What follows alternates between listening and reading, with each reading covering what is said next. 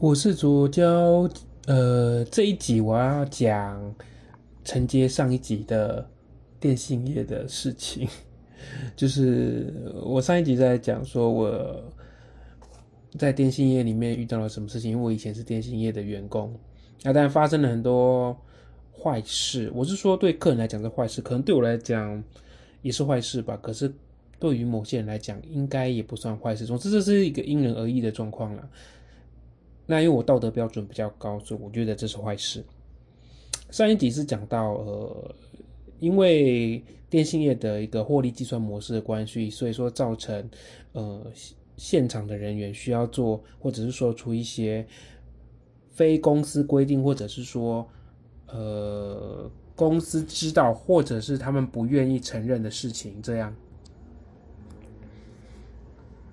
所以这一集的部分，我想要讲。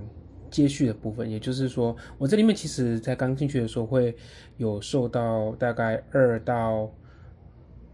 两个月左右吧，我就一个月两个月的教育训练。然后它主要是在训练，就是因为我这是直营门市的，直营门市受训时间比较长。反倒来讲，就是加盟店的部分可能就是比较应付了事，可能一周两周而已。哦，这边讲一下哦，就是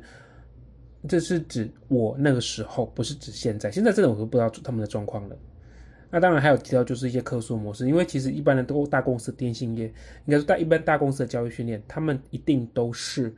呃，用比较正规的方式去教大家，就是道德标准很高啊，告诉你什么是可以做，什么是不能做啊，不会有太多模糊空间。那也因为这样的关系，所以说很多事情我们就是在一个一知半解、跟实物比较不相关的态度下去学这些事情。时间慢慢久了之后，我相信大家都一样。在一间公司久了，你就知道越来越多事情。除非你只专心做你自己的事情，比方说业务就只会卖东西啊，他对行政的事情都不想管，呃，都不想去知道，然后东西就丢出丢就丢出去了的话，那他那就只会卖东西，那行政事情他完全不知道。又比方说行政的部分，假设他是会计，如果他只做他账务相关的事情，然后没有去观察这个公司的也许进货出货的状况，他可能就没办法从报表里面找出这间公司可能产生的一些问题在。好，呃，逻辑大概是这样子，所以其实越知道越多事情啊，呃，对于执行者，也就是就是工作这个人来讲，嗯，其实一件好事，但对公司来讲就不一定是好事喽。越多的纷争，越多的呃，就是顾客的抱怨来源，通常都是因为在专业这件事情上，有时候啊，呃。公司都会想要把所谓的客诉就是理想化处理，就是诶，反正那个是诶某某人的责任，或者是诶你一定是这个状况下一定有人没有把事情讲清楚，所以才会导致这样，所以要请某某人去帮你做专职处理，都是方式就是用推责任的方式做处理，呃，大部分情况都是这样嘛，就是他们主要在推，呃，就是把责任放到某个人身上，叫这个人去解决，而不是针对这件事情看如何去改善，这个这两件事情根本上的差异哦。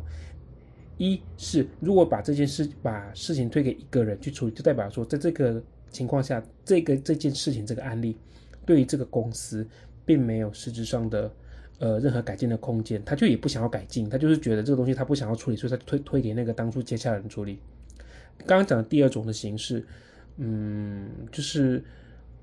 我发现了这个客诉，那这个客诉是不是我们的制度上的问题？诶，是不是我们这间公司本质上需要改善的地方？那我们在这个部分就要，呃，把它处理好之后，然后让大家都知道说，如果遇到像这样的状况，我们应该怎么怎么回应，或者说我们制度上发生什么问题，根据这个问题，我们可以如何去做一个调整。好，因为很多事情其实我们都知道，不一定是公司的问题，有时候可能只是一个 OK 提出一个不合理的要求，那这个情况下当然就不用去处理。烂的公司就会不管是好是坏，全部推给就是这个接洽的人去处理。举个例子啊，就是比方说电信业啊，还蛮常遇到。一个状况就是，呃，销售的人把呃做了一个包套的行为。包套意思是指说，比方说他现在办了一个，呃，假设有一个一千块的方案，一个通话费方案好了，它包括通话跟那个电网路费。那不管是息码或续，它一定有所谓的手机折扣数可以使用。也就是说，假设这只手，他可以买一只，呃，就是买一个合，也就是签一个合约，然后他大概可以买也许一万到。两万左右的手机，好去做后续的，就是购置。然后这个两一万到两万的手机就会扣扣掉一一定的钱，然后就是我们就是在那个电信业介绍本上面常常看到的那些价格。然后如果你是 C 嘛，或者是因为你费率比较高，或者是因为你续约关系，你可以再针对那个价格再往下扣扣款。就是说，也许原本呃整个折下原本两万的手机折下来是七千块，然后也许你续约可以再折个两千到三千不等。OK，这这这这都是很这都是正常的哦。那包套行为就是说我故意就是我们这些店员啊，就是现场这些执行店员故意不跟你讲说这些折扣，然后直接从那个。呃，介绍品上面跟你讲说，上面不是写说，哎，最高可以折出多少？两千、三千五、四千、五千，有没有？那个就是已经折过了，所以才会是现在上面这个价格。这叫做一个资讯落差了。然后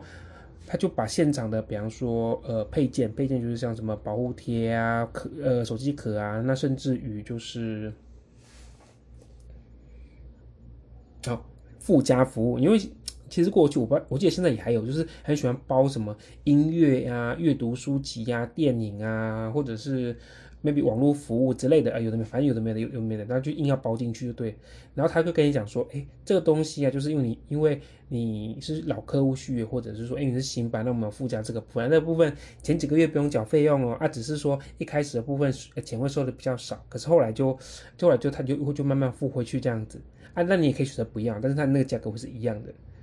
但事实上不是这样，因为系统上设定就是不管你怎么样，那个钱就一定会扣进去。所以只要当下顾客跟他讲，哦，那这段我我都不要，反正就是不要帮我办，那他就会很惨，因为他的上面的东西就会跟他说的东西不一样。嘿，所以这部分要特别讲，都要特别就提醒。每个人拿拿到合约的时候要仔细看，我知道上面很多字大家大家都很讨厌看，但你要去看，因为呃所谓的办手机的合约，在业界来讲叫做设备约，纯粹办门号的叫门号约，通或者叫通话约。设备约就是说你在签这个约的时候，呃，它会有个设备优惠款项先放进去你这个合约里面，然后经过就是你每个月缴月费，慢慢的往下扣往下扣，不是扣月费的钱哦，它会有个比例部分下去算。扣到最后，那你合约结束，你那个设备约的费用可能就变成零，或者提早几个月之后就变成零。总之它是这样的计算方式。所以在这个都都中间就有很多操作的空间，有一些价差部分可以可以去做操作。那回到刚刚讲，就是一开始讲，就是说我要讲的是专业的人知道太多事情啊的时候，其实分大部分的店都不想留下这种人，因为他没办法忠实的去执行分店需要的业绩。只要在那种就是所谓的现场门市看到的所有的东西，包括虚拟的东西，全部都是算在他们的业绩所谓的 KPI 里面。比方说，哎，你一个月要卖卖掉多少钱的那个呃配件啊？然后你一定要卖多多少钱的附加服务，什么音乐啊、书籍、电影这些啊，全部都要放进去他的 KPI 里面。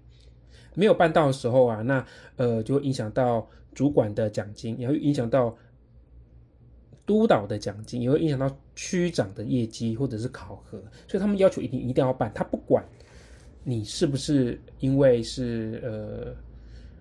基于这个这个就是办就跟你办手机的人要或不要，他一定就是要硬硬推啊，不推他们就不高不开心，因为这会影响到他们的收入。所以从刚刚叙述上就会很清楚的知道，他们其实就是为了钱去做这些事情。嗯，我完全其实我们大家完全不意外了。应该说，现我现在立场完全不意外，但是当下我其实是觉得，嗯，那好像大家都这样做嘛，那我真个人做应该也没关系嘛，因为其实就是这样，因为嗯，就是一个环境影响到一个人的判断，大家都这样做，说甚至于那个时候大家很喜欢讲说，哎，你去外面大家也会洗他，那你为什么不，你为什么不顺便洗他？你不洗，别人会洗呀？我觉得这个就有点像是哈，就是比方说，哎，郑杰在那个台台北监狱杀人，那他也在。他还在杀，那要不要去杀的那种感觉，或者说大家常讲的，如果他跳了，你要不要跟着一起跳了？讲坏事的时候，很明确坏事的时候，大家都会说哦，当然不用，那个绝对我绝对不会去做。但是讲到这种就是听起来好像模棱两可，旁边所有人都在做的时候，你的意志或者你的所谓的情商，或者是你的呃良心就会受到动摇。这是我会把归属在所谓社会没有经验的这件事情上，因为在那个当下，你可能会觉得。不对，但是因为你又不懂，就是这个社会环境，或者是说这个业界环境是怎么样子，就是说不知道到底要这样做还不这样做。但很有趣的是，很有趣的是，我们在总公司的教育训练的时候，告诉我们不可以这么做。那我们在现场的人员的时候，要叫我们一定要这么做。但现场的部分没有留下记录嘛，但是公司有嘛，对不对？所以说到时候在追究责任的时候，他就呃公司就会提出，哎，我在教训已经告诉你们不要这样做，然后结果你们你们还是做出这些就是不应该做的行为，哎，为什么说不应该做？这个等下后续再讲，啊。所以这个很明显的知道，就是我们现场实务的人跟总公司的官方说法是有落差的哈。这个件事情，这这这是第一件事情最重要，这个这次录这一集最重要的一句话叫做官方。想法跟现场的执行有差，这个不是什么所谓的实物上的差距哦，并不是这样子。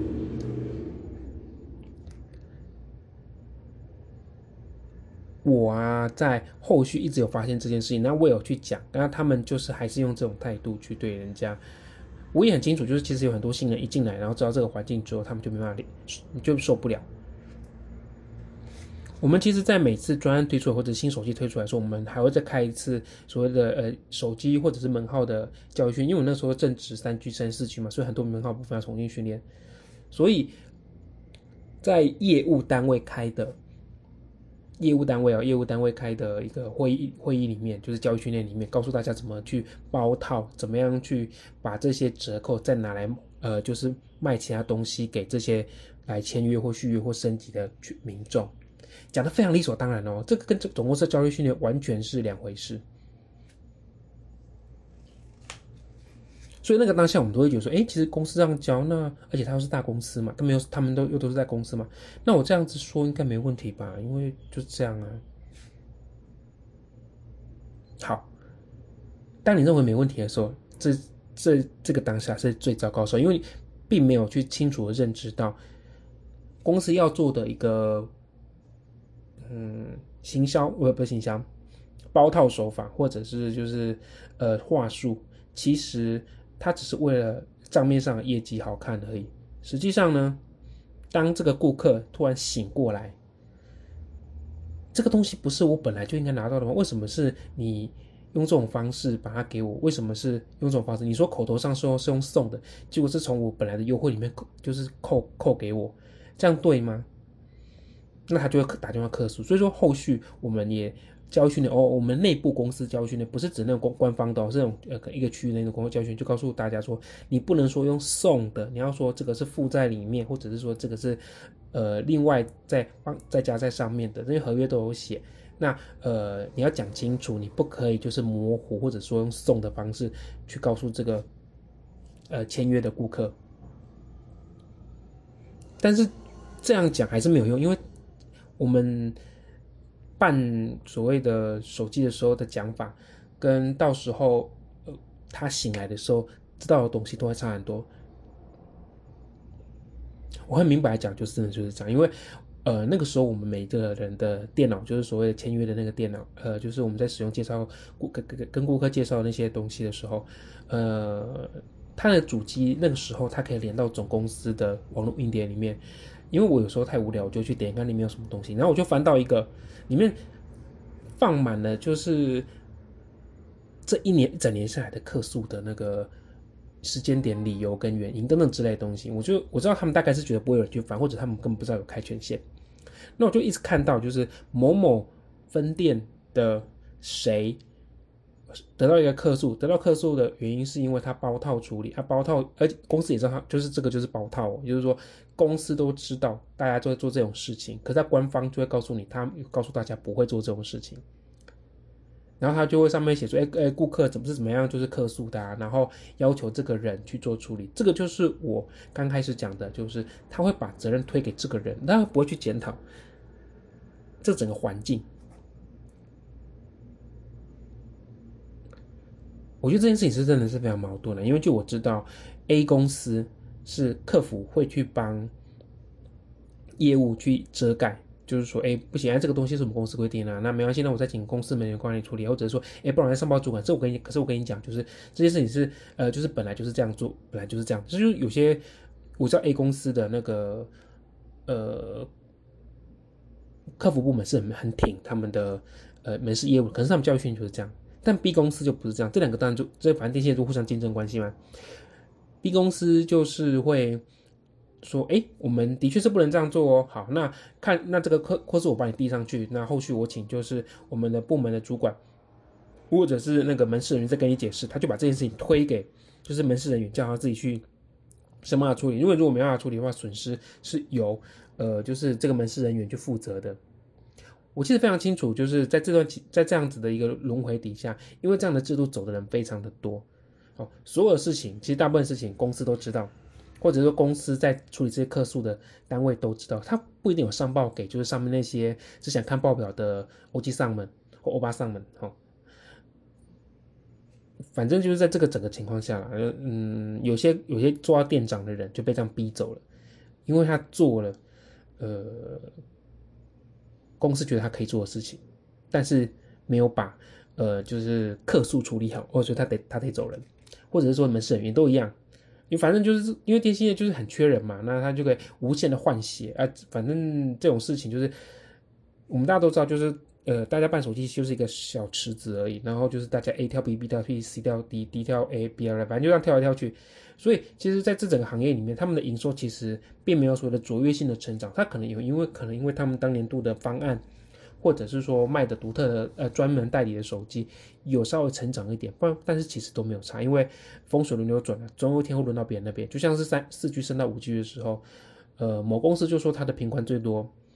那到五到五 G 的时候，他就不敢这么讲了，因为他的确这次就没有标到比较好的呃段落这样子。所以说，大家觉得，如果大家有听到什么，哎，那个去直营店呢，比较呃值得信赖，我要告诉的是，完全没有这回事。会值得信赖原因是因为他有录音录音，所以他签的合约绝对会帮你办，只有这段值得值得信赖，其他部分全部都是话术。好，要你再多办一些东西呀，要你再多买一些东西啊，全部都是一些呃假的东西，绝对不会有那种就是凭空给你的。甚至我之后，我在离职之后，我去，比方说我去另外一间。呃，公司还有另外一间电视门市，我要去退掉一个门号，因为那时候我办一个，我忘记是什么门号了，要干嘛的门号？然后他就跟我讲说，哎，呃，你这个门号现在目前有符合送平板的呃专案哦，我就跟他讲，所以说你要直接送给我吗？他说哦没有啦，就是还是要签一个就是呃通话约还是设备约才行。我我就说我就说那那那是什么送？你告诉我。然后他就不敢讲话了。很多推销手法就是会用一个比较假的东西推在前面，让你知道，然后再用实际的东西再盖过去，这样。但本质上来讲，整个就是有问题，因为合约上并就不是这么写。这个就是所谓专业度的问题，呃，门市专业的问题。如果他知道不能这么，他知道这个东西是不能这样讲，他就不会这样讲。但大部分的门市人员是选择不当专业人。他要他的业绩而已，你问他就是比较专业的东西，比方说他合约上面怎么写的，他不管，因为他完全不会不会去看，他就看电脑呈现什么东西给他，他就讲什么这样而已。啊，电脑不就很简单，说告诉你有几个东西要签，然后告诉你说，哎，哪些东西你要注意，就这样子而已。那剩下的那那一张纸合约都会印给做办门号的人，但大部分办大部分办门号的人，并都不会一个一个一个看，除非你社会经验够，你有一点时间，你不然真的就不会看。那属于啊，其实像这种客诉案件呢，非常的常见。那要非常非常特别的是，如果一间公司的会保护自己的员工，就会知道，呃，假设这件事情已经是约定成熟的事情，那我们如果遇到这种事情的话，我们也许可以可以怎么协调，由一个官方的单位去帮忙做处理就好了。那也可以让公公呃员工更安心嘛，就是哎，我知道，就是工员工就会知道，这间公司就是没有要走正规的方法。那他就可以放心去讲。那如果问题公司会扛，那这就是一个良性。我说对，我说对员工来讲就是一个良性的循环。那如果公司不愿意帮，呃，就是员工扛的时候，那员工当然就是会故意坑公司啊。我就只能讲这件事情是非常理所当然的。然后我也不能说就是如果公司帮员工的话，就不会有不会坑，就不会不会有员工坑公司啊。但呃。就比例上来讲，一定就是这样子。比例上一定是会帮的会坑比较少，而不会帮的就坑比较多。那就我知道，我那时候在那间电信公司的时候，几乎百分之六十到八十的门市都在坑这间公司的钱。而这间公司啊，就是没有到年底之前啊，它的账面数字都很好看。我觉得最好笑就是我进去的那一年啊，刚好遇到了就是要砍呃业呃砍奖金的那一年，就是第一次奖金很高，然后之后直接砍。我觉得大概他他就是发现，在年终的呈现的报表上非常的难看，每个月报表啊都是很正常的收入，诶，大家都有办很多门号新门号啊，很多西马啊，很多续约啊，可是到后面就发现，诶，不对，为什么总全部缴起来的钱比我预期的少这么多？年后一定是在我个人判断了，一定是在年终的报表里面出现了问题。当然就是那那那接下来怎么办？就是要降低你们的那个奖金嘛。可是这个方法是很烂，因为现场门市还是要赚钱啊。即使你这样讲，他可能还是不会走，那他就继续用这个方法去赚啊。